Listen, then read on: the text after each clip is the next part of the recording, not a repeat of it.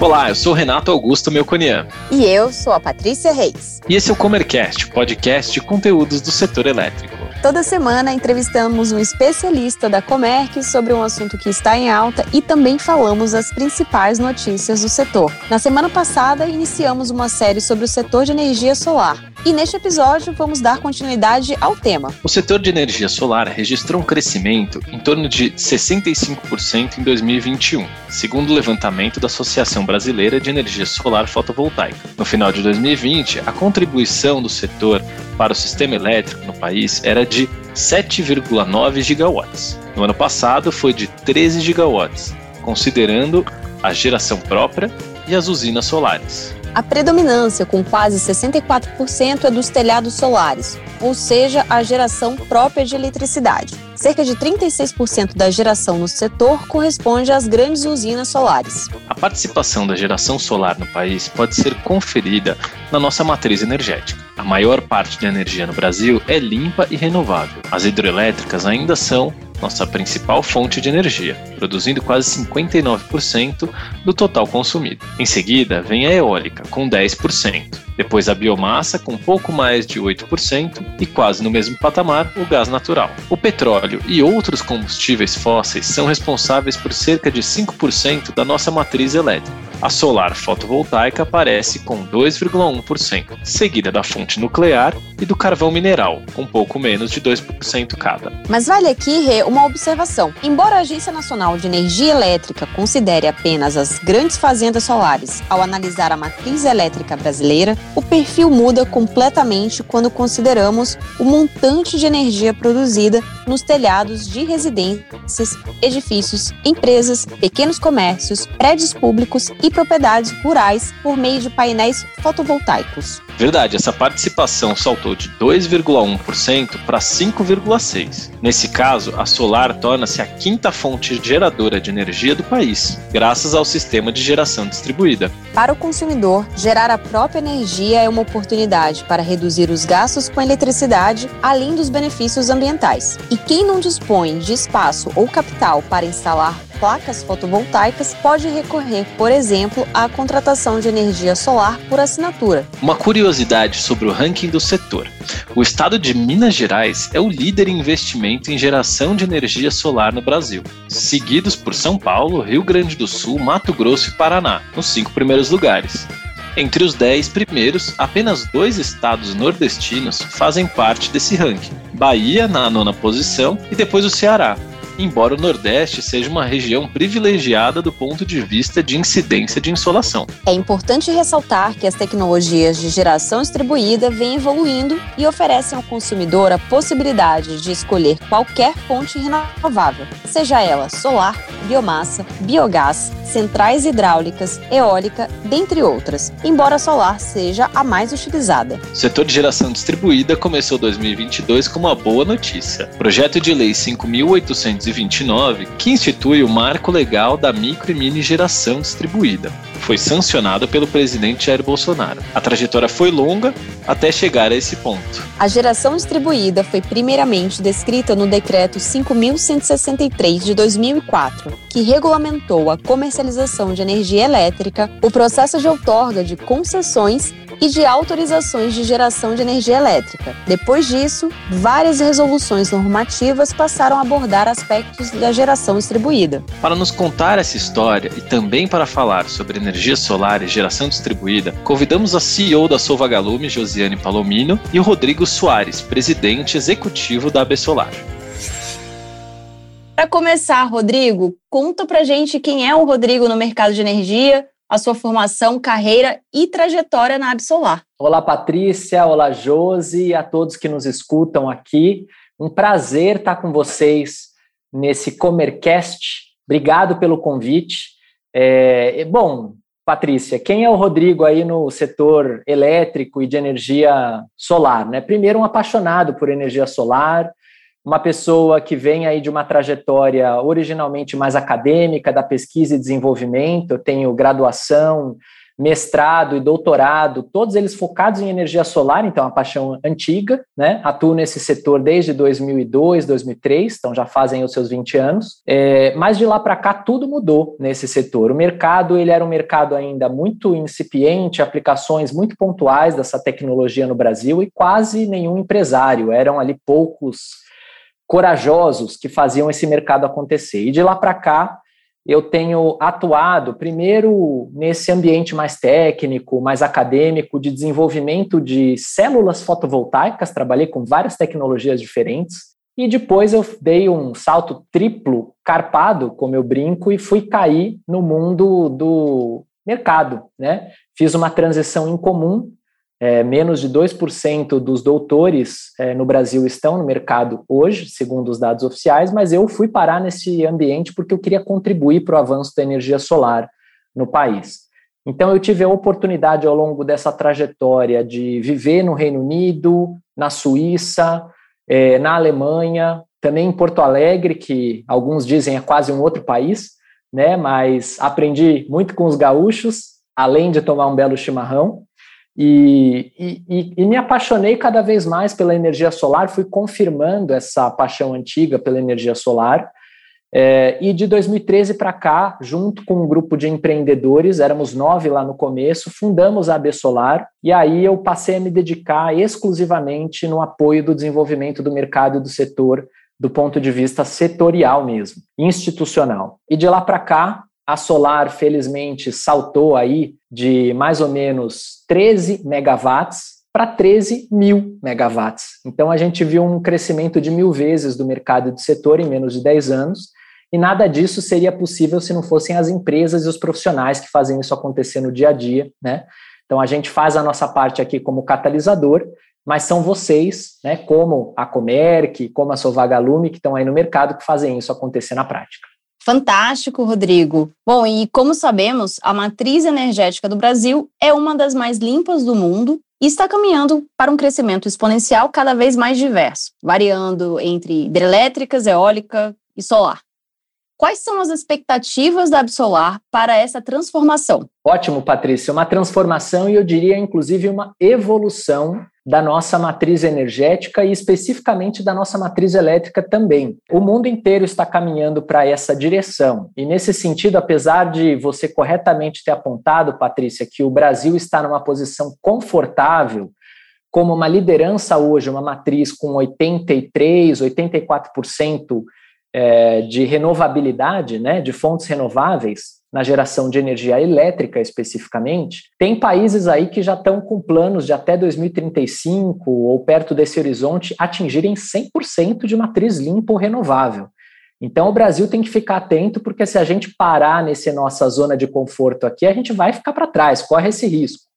Então precisamos continuar acelerando. E nesse sentido, as nossas expectativas elas são muito alinhadas com os principais analistas de mercado, Patrícia. Instituições como Bloomberg Nef, DNVGL, IHS Market, que projetam que a fonte solar fotovoltaica deve se tornar a fonte número um do Brasil a partir de 2040 ou mesmo 2050, né, os números variam de projeção para projeção. Então a gente acredita que essa fonte ela vai ter um papel cada vez mais relevante para o Brasil, Hoje ela ainda é uma fração minoritária da matriz elétrica brasileira, uma parcela pequena da matriz, mas ela tem avançado exponencialmente e com isso vai trazer muito investimento, emprego, renda, oportunidade de negócio e ajudar a sustentabilidade do nosso país. Bom, legal. Então, agora dando aqui as boas-vindas para a Josiane Palomino. Josi, seja bem-vinda novamente. Obrigada pela sua participação no Comercast. E para você, quais são as expectativas mais aguardadas comentadas pelo Rodrigo? Oi, Patrícia. Oi, Rodrigo. Tudo bem com vocês? É um grande prazer estar de volta aqui ao Comercast. Sempre uma honra poder participar de discussões tão ricas que envolvem os temas mais relevantes aí do setor elétrico, sempre promovendo uma discussão é, que agrega muito conhecimento e traz muita novidade né, para todo mundo. E assim, eu concordo 100% com o que o Rodrigo acabou de falar. Acho que as expectativas com relação ao Brasil, até pelo que ele representa hoje, são altas. A fonte solar a gente vê que está ganhando cada vez mais destaque e os números mostram né, que isso vem se consolidando e vem cada vez mais tomando aí a, as manchetes e os, o lugar dos investimentos, né, de diversas origens de fundos, enfim. Inclusive, se a gente for pensar, por exemplo, para um movimento que é muito presente hoje nas empresas, olhando para o movimento de ESG, é, a fonte solar ela vem ocupando um papel de destaque nesse posicionamento, principalmente quando a gente olha para a geração distribuída, que hoje a gente tem aí mais de 9 gigas de potência instalada em GD, é um marco extremamente importante, que é um próprio dado da AB Solar, recém-divulgado, e a gente percebe que através dessa movimentação, essa consolidação né, dos, do, da descentralização, do, da, do aumento da participação da fonte solar no setor como um todo, vem agregando cada vez mais e isso só aumenta o bastão para que o Brasil continue aí nesse ritmo de desenvolvimento, porque com certeza é um movimento que não retrocede, muito pelo contrário, ele só evolui. Então, as, as minhas expectativas estão muito alinhadas com o que o Rodrigo acabou de falar. E Patrícia, se eu puder pegar carona aqui para fazer um bate-bola com a Josi também, me desculpa aí, mas vou, já estou entrando quente aqui para a gente complementar. Com certeza, sim, por favor, vamos embora. Quando a gente olha é, o Brasil hoje, ele no ranking mundial do uso de energia solar, né? O Brasil hoje ele não, ainda não figura como uma grande liderança, um protagonista. Ele está em 14 no ranking mundial. E será que isso confere com o potencial do Brasil? Não confere. A gente tem condição de estar tá muito acima nesse ranking Vamos olhar também as nossas outras potencialidades renováveis, quer dizer, o Brasil ele é, primeiro, número 3 do mundo, é, terceiro maior país em potência instalada de fonte renovável. Perde só para a China, que é um gigante asiático muito maior do que o Brasil, né? E os Estados Unidos, que também é um país muito maior do que o Brasil com consumo total de energia elétrica maior que o Brasil. Então, o Brasil está bem na fita realmente. Em hidrelétrica, nós chegamos a atingir a segunda posição. Em biomassa, também. E na eólica, subimos agora recentemente para a sétima. Então, o Brasil é top 10 em todas as renováveis, menos na solar. A gente precisa é, recuperar esse tempo perdido. E aí, quando a gente olha lá para frente, eu comentei rapidamente, a Josi concordou, a questão das projeções de longo prazo, é, hoje a Solar representa aí por volta de 2,5%. Se a gente somar a GD nisso, a gente está falando um pouco mais de 6,5% é, da matriz elétrica brasileira como um todo. Mas a Bloomberg projeta lá para 2050 32% da matriz de energia solar. São mais, seriam mais ou menos 120 gigawatts. Quer dizer, saltar aí de 13 GB no acumulado para 120, é quase um salto de 10 vezes num horizonte de 10 anos.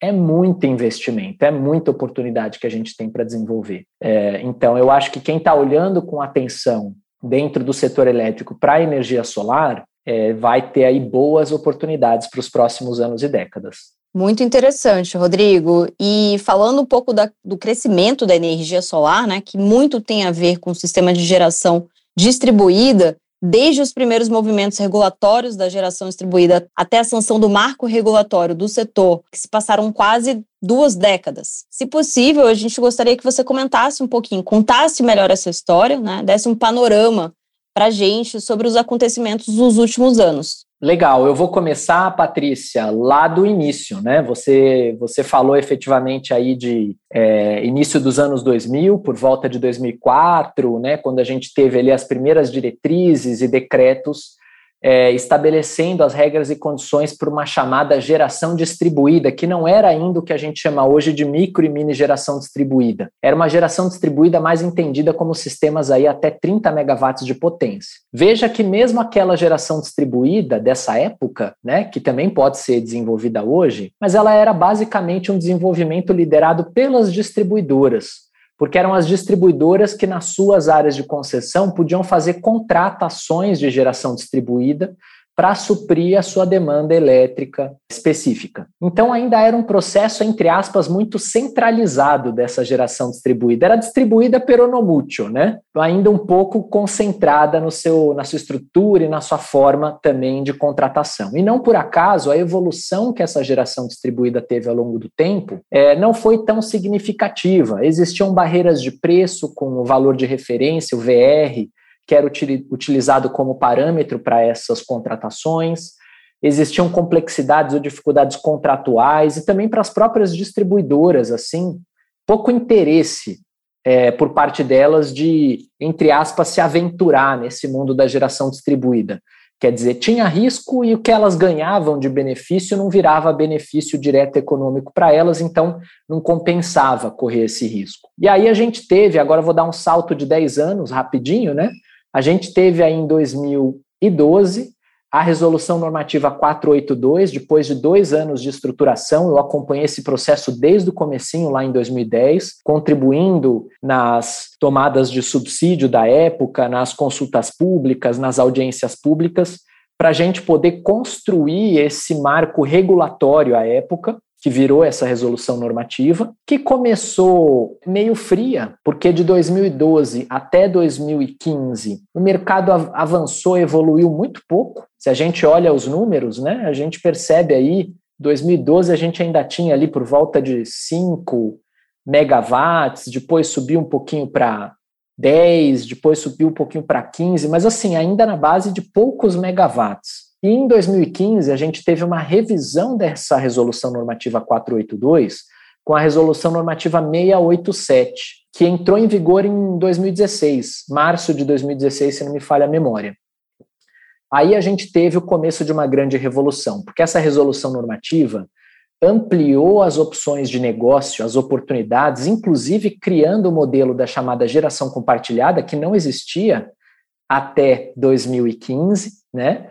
E que foi implementado, portanto, a partir de 2016, e também estabeleceu uma série de regras e de exigências para que as distribuidoras digitalizassem processos. Imagina que antes, a gente fala antes, na minha época, lá atrás, 2012, você precisava ir até uma loja da distribuidora, uma loja física, com o seu projetinho de GD em mãos, pegar uma senha e submeter isso para um atendente para você poder pedir o seu parecer de acesso. Olha a loucura. Hoje é tudo digital, você nem imagina você fazer isso, né? Ir lá fisicamente. E se você não morasse numa cidade que tinha uma unidade de atendimento da distribuidora, você ia ter que viajar para poder pedir o seu parecer de acesso. Era uma loucura, né? Então, é, houve aí também um aprimoramento muito grande, trazendo boas práticas. A Bessolar teve um papel importante nisso, em ajudar a construir melhorias para a, a regulamentação, que foram implementadas com essa resolução normativa 687 de 2015. É, e que entrou em vigor, como eu comentei já, em 2016. Aí o mercado começou realmente a responder e a decolar tanto com a geração local quanto com novos modelos de geração é, remota ou compartilhada, né? É, apareceram as EMUCs também, os empreendimentos de múltiplas unidades consumidoras que antes não existiam, né? É, ficou mais fortalecido o alto consumo remoto, além da geração local. Então, a gente criou esses quatro diferentes modelos: geração local, alto consumo remoto, as EMUCs e a geração compartilhada com consórcios e cooperativas. E aí, agora eu vou dar mais um salto de 10 anos, né? Porque a gente aqui no setor brinca que cada ano vale por 10, né? Então a gente anda rápido mesmo. Vou dar mais um salto de 10 anos e a gente chega agora, finalzinho de 2021, a aprovação do marco legal, agora não é mais regulamentação, agora é lei, da geração distribuída renovável, né? A Lei 14.300 de 2021, que foi muito importante para o mercado e para o setor, porque isso, de um lado, protege os 9 gigawatts que a Josi bem apontou de investimentos que já foram feitos, então a gente está falando aí em dezenas de bilhões de reais já investidos pelo mercado e pelo setor, mas isso também ajuda o setor a ter clareza, transparência e visibilidade para novos investimentos é, por parte dos consumidores, eles vão ter mais segurança para poder fazer esses investimentos, mais, mais clareza de quais vão ser as mudanças ou as características da regra no médio e no longo prazo também. É, e a gente já é, resolve, equilibra uma questão, né, um desafio que havia sido apontado de fazer a remuneração justa é, pelo uso da infraestrutura elétrica. Então, esse marco legal ele soluciona essa matéria, ele já aponta um caminho de novas tecnologias como armazenamento e sistemas híbridos, também incluindo isso como uma possibilidade para geração distribuída, né? E aí sim, de 2012 para cá, né, diferentemente daquela geração distribuída pelo Nomútil, que era a distribuidora que contratava e que decidia se ia ter ou não ia ter, aí sim a gente está falando de uma geração distribuída democrática, acessível, para a sociedade toda poder utilizar, porque aí quem toma a decisão é o consumidor, né? ele tem várias opções, pode instalar um sistema, ou ele pode também fazer uma assinatura com uma prestação de serviço, ou fazer parte de um consórcio, de uma cooperativa. Então, as opções são múltiplas, mas ele é o ator central, ele toma a decisão de poder escolher que tipo de energia, que fonte de energia e quanto vai custar essa energia para o seu bolso. Perfeito, Rodrigo. Bom, acho que você já até entrou nessa nossa próxima pergunta, né? Que é, além da redução de custo na conta de luz para o consumidor, quais são as principais vantagens, né? É, que o uso da energia solar proporciona aos produtores e aos consumidores. E essa pergunta aí para os dois, né? Para o que, o que, que vocês acham? E sob o ponto de vista do consumidor, além da visão estratégica para o país. Quando a gente fala especificamente da, da, da, micro e da mini geração distribuída, a gente pode dizer que o que foi feito agora é pavimentar a estrada de médio e longo prazo. O que a gente está construindo aqui são os alicerces para esse mercado que ainda não chegou na primeira dezena de gigawatts poder se alavancar para várias dezenas de gigawatts daqui por diante. E poder crescer também com uma sustentabilidade, clareza e previsibilidade para o médio e para o longo prazo. Né? Agora, isso não significa que o trabalho acabou, longe disso. Né? É, a gente precisa melhorar muito ainda as condições de, é, de interação do setor, por exemplo, com acesso à rede, as regras específicas infralegais para é, conexão de sistemas junto à rede, é, as condições de implementação das regras que foram estabelecidas na lei, isso tudo tem que ser absorvido né, pelo setor elétrico, elétrico e implementado no nosso arcabouço infralegal. Mas para o consumidor, é, abre-se um mundo muito maior de democratização e de poder de escolha. Né? Quando a gente olha especificamente é, para esse marco legal, a gente já tem respostas importantes. Então, o marco legal ele traz para a gente com bastante clareza como é que fica o consumidor que já investiu na tecnologia. Ele tem o seu direito é, garantido até 31 de dezembro de 2045, com as regras atuais de compensação dos créditos de energia elétrica mantidas, as mesmas regras. Então, esse consumidor ele continua compensando um para um seus créditos de energia elétrica, e isso também é verdade para os novos consumidores que aderirem ao sistema de compensação até o início de 2023, até 7 de janeiro de 2023, né? Eles continuam é, sendo classificados aí nessa mesma regra é, atualmente em vigor. Quem entrar depois disso já vai ter uma condição diferente, já vai ter um período de transição, como a gente chama, né? E para quem entrar até meados do ano de 2023, esse período de transição é mais longo, ele vai ser de oito anos, então um pouco mais extenso, para trazer segurança e garantia do consumidor recuperar o seu investimento e ter a clareza de que valeu a pena fazer aquele investimento no sistema de geração própria de energia solar, né?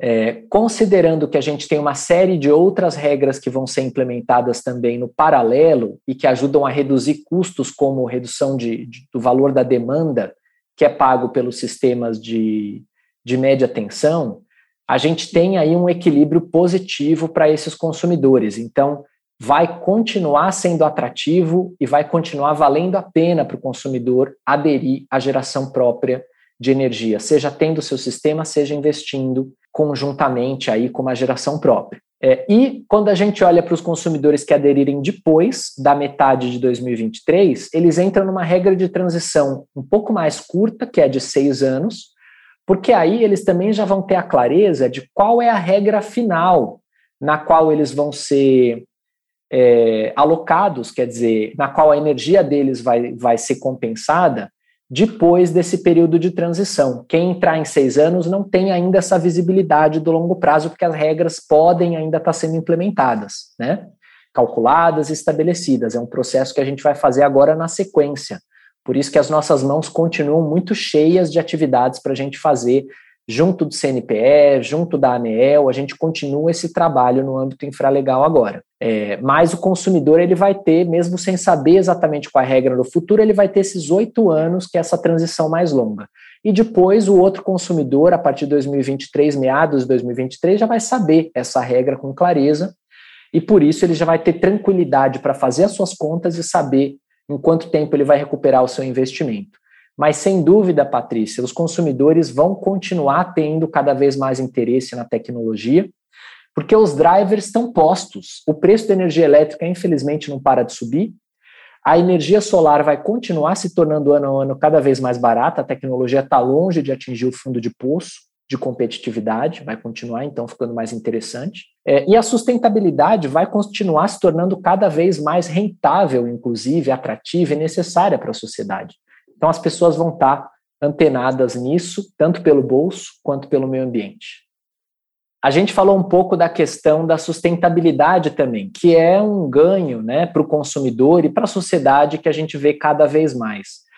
É, mas além da economia no bolso, é importante a gente lembrar que a energia solar ela traz também outros benefícios para o consumidor que escolhe por essa fonte, né, por essa tecnologia. Primeiro, que esse consumidor ele passa a ter muito mais controle da sua conta de luz. Ele sabe dizer qual é o tipo de energia que ele está consumindo, ele passa a escolher a fonte que vai suprir ele e não comprar um mix que ele não sabe quanto que é composto de cada fonte, se ele está usando termoelétrica ou não, e o impacto que isso pode ter também é, do ponto de vista aí da marca da sua própria empresa. Né? Tem empresas, inclusive, que usam essa, essa questão da sustentabilidade como um diferencial de mercado. Então, tem o lado da marca, que a gente pode considerar que também ajuda os consumidores, especialmente os consumidores comerciais e industriais, porque eles passam a poder atrelar a marca deles a uma fonte limpa e renovável, isso agrega valor.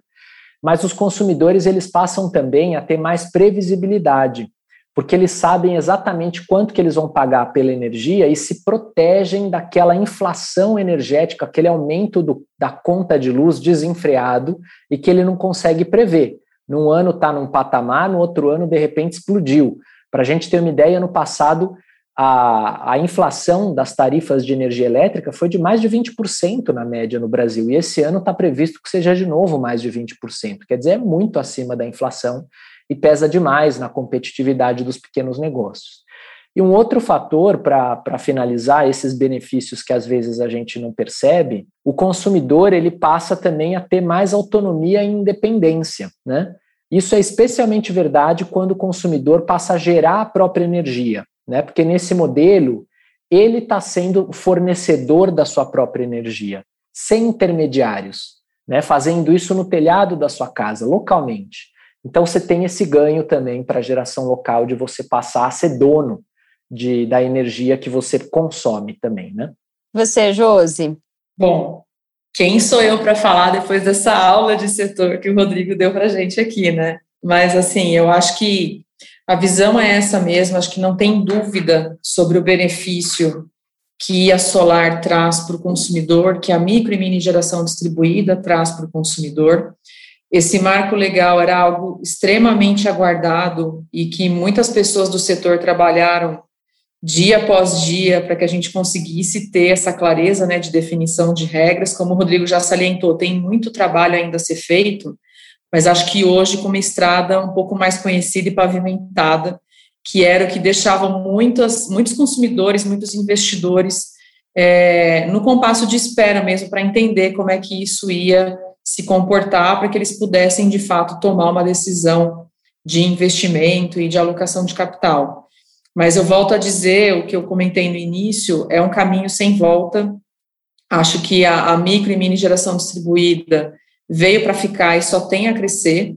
E, e, é um movimento que, sem dúvida, vai agregar muito, como o próprio Rodrigo citou também, não só na questão econômica, do ponto de vista de economia mesmo, de economia de conta para os consumidores, mas também para toda essa questão ambiental e de preocupação com a sustentabilidade que hoje a gente percebe que as pessoas estão cada vez mais é, ligadas e, e, buscando soluções alternativas para que possam ter esse consumo mais consciente. Então, sem sombra de dúvidas, é algo que veio para agregar e que a gente só está assistindo ao crescimento e com certeza vai se fortalecer ao longo do tempo. Legal, Josi, aproveitando, a Sou Vagalume é uma empresa jovem, mas com uma experiência aí grande, né, bem estruturada. Neste mês de fevereiro, ela completa um ano de atuação. E, sob esse ponto de vista, como é que foi esse primeiro ano e quais são as expectativas para o ano de 2022? Olha, Paty, é, é, um, é um marco importante para a gente, né? A gente está comemorando aí, de fato, um ano de, de empresa, de marca e de atuação. Foi um ano de bastante trabalho, é, mas tenho certeza que de um trabalho muito gratificante para todo o time da Sovagalume. Ver a empresa crescer e se desenvolver, para mim, particularmente, é um privilégio. E sem sombra de dúvidas, o ano de 2022 vai continuar sendo de muito trabalho. Então, a gente aposta muito no segmento de, de geração distribuída, queremos seguir levando cada vez mais energia para os consumidores, para os consumidores finais, para as residências, para os negócios, para os produtores rurais, explicando um pouquinho né, como é que a gente atua agora com todo esse pano de fundo que o Rodrigo, de maneira muito competente, trouxe aqui para a gente, onde a Sou Vagalume atua? Nós atuamos hoje com foco em Minas Gerais, na concessão da CEMIG, é, temos diversos planos né, de, de assinatura que podem ser é, aderidos aí pela, pelas, pelos consumidores dessa região, da região da CEMIG, e a gente trabalha com o um modelo de geração distribuída compartilhada, ou seja, nós somos uma empresa que fa é, faz a gestão de consórcios e de cooperativas com o intuito de levar a possibilidade de economia e sustentabilidade para consumidores de energia, sem a necessidade deles fazerem investimento ou fazerem obra. É, muitas, muitas residências né, não têm condições físicas mesmo de receber uma instalação de um painel solar, por exemplo, e a gente consegue entregar uma solução é, pronta para que esse consumidor possa também se beneficiar da geração própria de energia. E é justamente nesse ramo que a gente atua. Patrícia, eu queria fazer um comentário aqui. É super importante esse ponto que a Josi comentou, né? Nem todo mundo tem condições de ter energia solar no seu telhado. E mais, a gente tem que lembrar que os brasileiros, muitos brasileiros moram em imóvel que não é próprio, imóvel alugado, é, e as cidades estão cada vez se tornando mais verticais, as pessoas estão morando cada vez mais em apartamento, né? Isso também é verdade para os imóveis empresariais. Poucas empresas hoje são donas do imóvel com qual elas trabalham, elas alugam, elas têm uma sala alugada e tudo mais. E, e, isso não precisa afastar esses consumidores da geração limpa e renovável, e mais barata, inclusive. Então, a geração, esse modelo da geração compartilhada, né, com o qual vocês trabalham, é, nós aqui na Bessolar consideramos ele imprescindível para a gente efetivamente democratizar o acesso à energia solar no Brasil, porque ele vai chegar em, em consumidores que você, com o sistema no telhado, às vezes não consegue chegar. E como, mais uma vez, o Rodrigo bem pontuou, é exatamente esse o nosso lema, né? É democratizar esse acesso, é levar a solução para o maior número de consumidores possível, para que todo mundo possa se beneficiar da geração de energia própria e de, e de, de tabela e economizar e gerar energia renovável. Josi, e, e você comentou um pouco das expectativas grandes que vocês têm para 2022, né? É, só para trazer para você, para a Patrícia e para todo mundo que está nos ouvindo aqui, a AB Solar ela fez uma projeção para o crescimento do mercado, né, solar no Brasil em 2022, que a gente soltou no comecinho do ano. Então a gente também pensa grande, acredita que 2022, inclusive, vai ser o melhor ano já registrado da energia solar no Brasil. A gente está projetando nada menos que 50,8 bilhões em investimentos, né, e 80% disso, né, por volta de 40,6 bilhões, na geração distribuída que deve saltar. Começou o ano aí com por volta de 8,4, 8,5 gigawatts e deve chegar ao final do ano com mais de 17 gigawatts. Então a gente está imaginando um salto aí de mais 9 gigawatts, quer dizer, o mercado vai mais do que dobrar na geração distribuída frente ao que ele tem hoje, né? Então, realmente a oportunidade é muito grande aí para o crescimento nesses próximos 12 meses. Muito bacana. E legal, Rodrigo, muito obrigada aí pelas informações sobre o crescimento. Estamos torcendo já para que isso aconteça, de fato, em 2022 e vocês concretizem aí as metas. Bom, é, falando um pouquinho né, sobre a adesão a essa, solução, e também, como o Rodrigo já pontuou, né, lá atrás era bem mais difícil, hoje em dia nós estamos falando aí da digitalização do setor também, e a Solvagalume, ela traz essa, essa vantagem também. Então, como fazer, Josi, para quem quer aderir a essa solução digital? Muito bom, Pati. É, lembrando, né, como eu falei, hoje a gente tem uma atuação focada na concessão da CEMIG em Minas Gerais, e para os consumidores que estão ali conectados, é, é extremamente simples, está um passo aí de um clique para você poder fazer parte da solução da Sovagalume. É só acessar o nosso site, que é o sovagalume.com.br. Lá tem todas as instruções com o preenchimento dos dados que a gente precisa para gerar o seu termo de adesão. Você recebe o termo de adesão de maneira muito rápida, já com as informações necessárias. A assinatura é digital. E para que a gente possa, de fato, te colocar na nossa comunidade solar, é só completar o processo encaminhando alguns documentos para que a gente possa é, apresentar isso né, para a formalização da entrada no consórcio, na cooperativa, e a partir dali, em até 30 dias, a gente consegue já alocar energia para essas unidades e os benefícios já começam a chegar na conta dos consumidores. Muito legal. Josi, para finalizar aqui, antes de, de encerrar o episódio, para aqueles que tenham interesse nas soluções aí, na solução oferecida pela Solvagalume, Deixa aí, por favor, o recado para o pessoal, para os nossos ouvintes. Bom, gente, o recado é exatamente esse. Acessem o nosso site, lá tem toda a explicação sobre os nossos planos, como é que funciona a adesão, como é que funcionam as nossas comunidades solares. Temos os canais de comunicação para que vocês possam tirar suas dúvidas e falar com a gente. Então, nós esperamos vocês por ali e queremos que o número de vagalumes aí aumente bastante. Vamos é, trabalhar para que isso aconteça. E Rodrigo, para quem tem interesse em entrar em contato aí com a Absolar, para conhecer mais, saber mais do trabalho, é, ficar mais informado, por favor. Patrícia, primeiro eu queria agradecer aqui você, a Josi e a Comerc pelo convite para estar com vocês, a Sou Vagalume também, pela gentileza do convite, um prazer.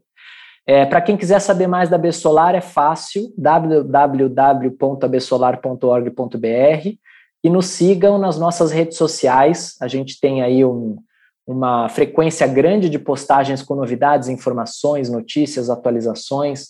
Então, as nossas redes sociais são um canal bastante dinâmico em que a gente conversa com o mercado, com o setor e com os consumidores. Obrigado mais uma vez, um prazer e contem sempre conosco. Sim, somos fãs dos canais da Absolar, já até falamos sobre isso. Prazer é nosso, Rodrigo, Josi, mais uma vez, muito obrigada pela participação de vocês e aguardamos em um próximo episódio. Obrigada, Paty. Um abraço para todos. Obrigado, até breve. A expansão do mercado livre de energia foi responsável pela alta no número de agentes registrados na Câmara de Comercialização de Energia Elétrica em dezembro de 2021. A CCE chegou ao final do ano passado com 12.240 agentes, um aumento de 14% comparado com o fim do mesmo período em 2020. Entre os meses de janeiro e dezembro de 2021, foram cadastradas 5.563 novas unidades consumidoras. Além disso, no fechamento do ano, a instituição contava com um registro de 8.798 consumidores especiais e 1.132 livres, um crescimento de 16% e 11%, respectivamente, na comparação anual. O número de comercializadoras habilitadas para atuar na Câmara também aumentou, passando de 397 em dezembro de 2020 para 456 no ano passado. O total de geradores passou de 1.710 para 1.801. Atualmente, a CCE conta ainda com participação de 53 distribuidoras de energia. Destaque para os 40 comercializadores de categoria varejista habilitados. Diferente das empresas de comercialização tradicional, estes podem representar totalmente seus consumidores junto à CCE, de forma que seus clientes não precisam ser agentes na Câmara. A tarifa média nacional de eletricidade residencial acumulou alta de 16,2% em 2021, Foi o maior crescimento na comparação anual da tarifa residencial dos últimos três anos. Nas classes comercial e industrial, a alta foi ainda maior, respectivamente de 18,2% e 17,6%. Os dados são do Boletim Mensal de Energia de novembro de 2021, divulgado no dia 1 de fevereiro pelo Ministério de Minas e Energia. O Comitê de Monitoramento do Setor Elétrica reduziu o custo de operação do Sistema Interligado Nacional. Em reunião realizada no dia 2 de fevereiro, o comitê reduziu o teto de R$ 1.000 por megawatt-hora para 600 reais por megawatt-hora, para despacho térmico e para importação de energia elétrica de países vizinhos. Vale lembrar que durante o período seco do ano passado, chegou-se a utilizar recursos com custo de operação superior a 2 mil reais por megawatt-hora, com o acionamento do parque termoelétrico do país. O teto de despacho de termoelétricas já considerado os montantes importados, também foram reduzidos, passando de 15 mil megawatts médios para 10 mil megawatts médios. A decisão foi tomada em função das melhorias das condições hidroenergéticas, ou seja, as chuvas conseguiram recuperar em parte os reservatórios das hidroelétricas, o que possibilitou a redução dos custos de operação do sistema. São boas as notícias para o setor de energia solar. No dia 1 de fevereiro, a fonte registrou o primeiro recorde de 2022, com geração média de 1.028 megawatts médios no Nordeste. Isso representa 8,7% da demanda da região naquele dia. O último recorde de geração média da fonte solar ocorreu em 7 de outubro de 2021, com 1.001 megawatts médios. Os dados são do Operador Nacional do Sistema Elétrico. Para ficar informado sobre as notícias do setor, acesse megawatt.energy. E para conhecer mais sobre as soluções em energia que oferecemos, acesse comerc.com.br. Siga-nos também nas nossas redes sociais. Estamos presentes no LinkedIn e Instagram, arroba Comerc Energia. Até, Até a, próxima. próxima.